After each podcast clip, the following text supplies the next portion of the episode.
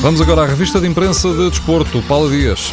Começamos com um namoro condenado ao fracasso. Os três grandes, Sporting, Benfica e Porto, estão interessados, fizeram propostas por Rafa, jogador do Sporting de Braga, mas o presidente do clube recusa negociá-lo. A notícia está no jornal O Jogo. António Salvador também recebeu propostas de clubes estrangeiros pelo jogador de 22 anos, mas a resposta tem sido sempre a mesma. Rafa vai manter-se em Braga porque o clube encara-o como uma peça importante para a concretização dos objetivos da equipa. O passe de Rafa lembra o jogo está repartido entre o Braga e os empresários Jorge Mendes e António Araújo.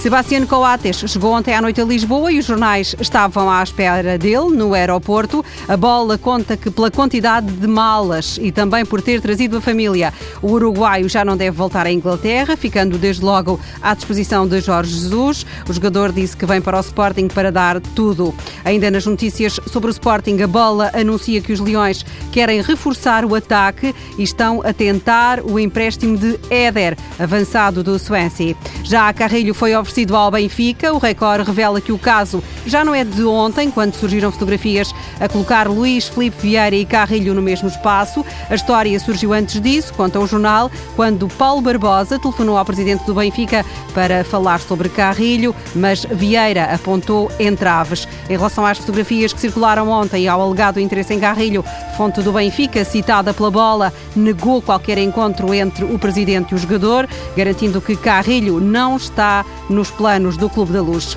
O Sporting está verde de raiva, escreve a bola por causa de decisões da Justiça Desportiva, caso dos vouchers, arquivado, Slimani com processo disciplinar e as nove denúncias contra o Benfica também arquivadas. No caso de Slimani, os jornais lembram que esta queixa do Benfica por agressão a Samaris pode custar ao argelino até 10 jogos de suspensão. O Sporting, através de Otávio Machado, anunciou recurso com a convicção que o argelino não agrediu o jogador do Benfica e mostrou também revolta perante o arquivamento das queixas do Sporting em relação a jogadores do Clube da Luz. Para Otávio Machado, a Justiça Desportiva não pode decidir pela cor das camisolas. Ainda pelos jornais, a derrota do Futebol do Porto na Taça da Liga com o Feirense. O jogo lembra que foram três jogos, três treinadores diferentes, três derrotas. Peseiro tem ideias novas, mas a equipa mantém velhos hábitos. Para a bola, algo está a mudar no Dragão, mas Peseiro não faz magia.